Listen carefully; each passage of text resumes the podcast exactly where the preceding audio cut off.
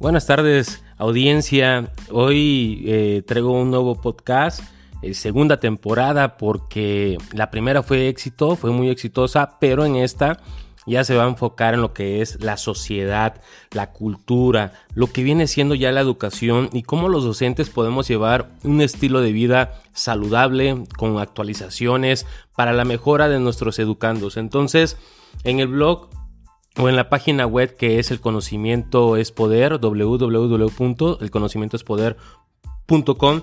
Ahí van a empezar a encontrar posts escritos por, un servidor, eh, en el cual pues siento yo que todos los temas, todos los artículos son importantes, pero en esta ocasión vamos a tratar de buscar que el maestro, el docente, encuentre cosas importantes o de interés y conforme vaya pasando el tiempo y este apartado del proyecto se vaya tornando a un poco más de madurez, pues bueno, pueden proponer y, ¿por qué no empezar a escribir artículos de interés de los maestros? El proyecto prácticamente o la segunda temporada va a ser demostrar a la sociedad que podemos llevar los docentes eh, una vida, eh, un estilo de vida, que es un estilo de vida prácticamente para, para proyectar ese, eso que no somos aburridos, sino que nos actualizamos, que somos capaces de crear y que fuera lo que es el aula, podemos también hacer muchas cosas, ya que tenemos o ya que la sociedad nos, nos etiqueta como eh, pueden ser los aburridos o, no tienen experiencia en esto, no sabe, o qué va a saber el maestro de las tecnologías, en fin, pero hay un buen porcentaje de docentes que son jóvenes y que tienen ese hambre, esa, esa de poder crear cosas, de poder actualizarse, de poder saber más, de conocer más y de prepararse. Y nosotros tenemos una buena... Estamos en una muy buena época porque hay muchos maestros con sabiduría, eh, muchos maestros que ya llevan tiempo en el magisterio y, y por ende nosotros podemos eh, pues capturar toda esa información, toda esa sabiduría de, aprendizaje para que podamos nutrir y, formular y mezclar también lo que es una educación actual con una educación de muchos años que se tiene que respetar y que se tiene que valorar. Hoy quiero hablar sobre lo que es la bitácora de lectura, ya que para poder cambiar una sociedad, la sociedad tiene que leer, tiene que conocer, tiene que tener esa pasión por las letras. Y si no la tiene, eh, pues, pues vamos a seguir como pues perdidos, perdidos y sabemos y lo conocemos y, tenemos en el entendimiento de que si tú lees, pues obviamente vas a aprender mucho y vas a tener, vas a poder dar muchos puntos de vista con buena crítica, con buen sustento y desafortunadamente, aunque lo sabemos, no lo hacemos. Entonces, por ahí parte este punto. Y para poder empezar a leer, una bitácora eh, es necesaria, puede ser necesaria y fundamental porque nos ayudaría a llevar un control de lo que estás leyendo. Y por eso en ese post yo escribí eh, este siguiente artículo y lo voy a compartir, pero ya en forma de audio, ¿no? Entonces, bitácora de lectura, las cinco claves para acompañar los libros. Una de las principales barreras, obstáculos en las personas, en los estudiantes, en el individuo es obtener, buscar, alcanzar un mejor rendimiento, aprovechamiento escolar o en su vida cotidiana, en su trabajo y en algunos casos hasta apatía por todo aquello que impide leer. Son las deficiencias en su comprensión. Desafortunadamente, eh, si no leemos, pues prácticamente tenemos este apartado no negativo. Este problema tan viejo como los sistemas educativos se debe entre otros factores, a que los alumnos aprenden a leer pero no a interpretar los textos, como si se tratara la distancia entre los planetas Venus y Tierra. Caramba, pues eso es algo extenso y aunque para lograr mejoras en esta área se debe trabajar de manera organizada, sistemática, abonándose, sumándose a ella cada día para convertirla en una tarea continua y no una actividad esporádica, sin seguimiento en la lectura. Y pues prácticamente en esto estoy de acuerdo en, estas líneas eh, mías, obviamente, para, pues, porque uno se prepara, pero eh, los alumnos eh, o las personas cuando leen libros o leen cualquier texto o el maestro lo pone a leer cualquier artículo, desafortunadamente nada más leen por leer y eso nos ha pasado en el pasar de los años. O sea, el, chico se para, lee lo que tú le acabas de instruir y luego le preguntas, ¿y qué le entendiste? ¿O qué quiere decir eso?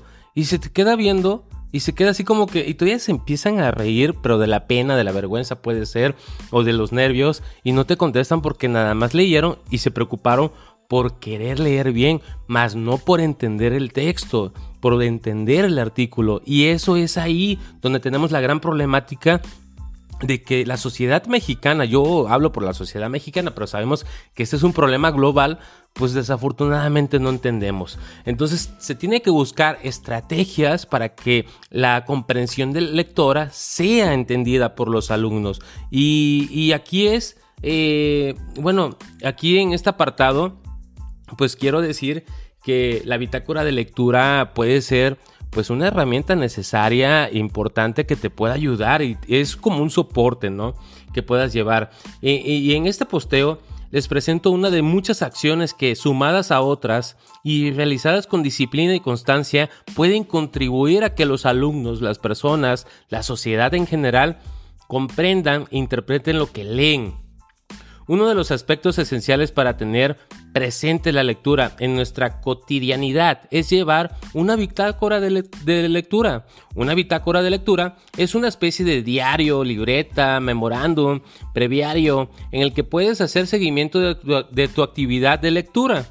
Registrar tu actividad de lectura te permite monitorear, ver tus seguimientos altos y bajos al final de tu meta, a largo o corto plazo estarás en capacidad de evaluar de manera objetiva cómo ha sido tu desempeño eh, lector durante todo ese tiempo, ¿no?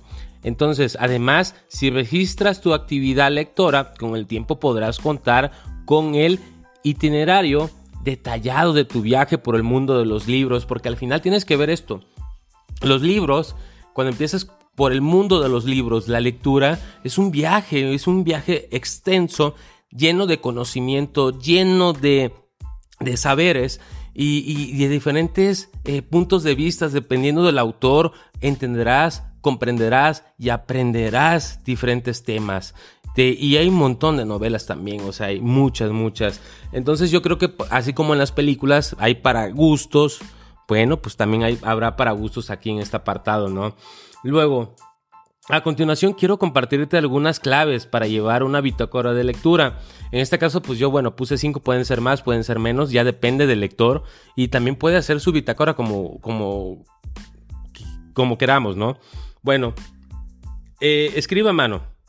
El lápiz nos obliga a reflexionar para sintetizar. Esto facilita la asimilación y la comprensión de lo que escribimos. Psicólogos y expertos que estudian la escritura han determinado que tomar apuntes a mano resulta más eficaz que hacerlo con dispositivos móviles. Y eso es definitivamente cierto. O sea, a mí me ha pasado que no es lo mismo escribir en papel, en papel, a una tablet gráfica, al celular, en fin. Entonces sí, sí es importante tener todavía y conservar, mejor dicho, eh, ese apartado de, la escritura, ¿no? ¿no? Puedo decir que la antigua porque sigue estando vigente. Y otra de las claves de enumerar cada uno de los libros que vas leyendo. Esto es importante porque te ayudaría a proponerte metas concretas. Si comenzaste con el propósito de leer 10, 12, 20 libros en el año y a mitad de año te das cuenta de que no has leído ni 5 libros, ni 2, ni 3, entonces tener a mano el registro de la cantidad de libros que has leído te motivará a retomar el ritmo y enfocarte a lograr tu meta. ¿sí? Entonces ahí va la segunda clave. La, la tercera clave es la siguiente, dice, anota los datos del libro, autor, título, número de páginas, editorial, si lo leíste digital o en físico el libro, porque ya saben que pues hoy en día pueden encontrar en diferentes plataformas digitales, en tiendas, comprar libros digitales y originales, por ejemplo en Amazon, en Sandbox, y no les estoy dando, no me están pagando por este comercial, pero aclaro, son las más populares, pueden ver más y ahí puedes comprar tu libro digital o tu libro físico y lo puedes traer en tu tableta, en tu celular, en tu computadora o puedes traer el libro físico, como siempre, y cargándolo. Ahora sí que depende del consumidor, pero sí es importante eh, anotar en tu bitácora de lectura en qué formato lo leíste, si en físico o en, o en, digital. y otro punto, el número cuatro es eh, pues escribe comentarios generales sobre lo que leíste, intenta escribir lo que más eh, resonó de ti en el libro. Bueno, bueno, puede ser bueno o malo. Estos apuntes te permitirán recordar la historia y los detalles de esta, de, de esta en un futuro. Y es ahí donde, bueno, pues también escribir pequeñas reseñas de lo que estás leyendo o lo que vas continuando, bueno, pues es, es, es, favorable, ¿no? Entonces es importante ahí.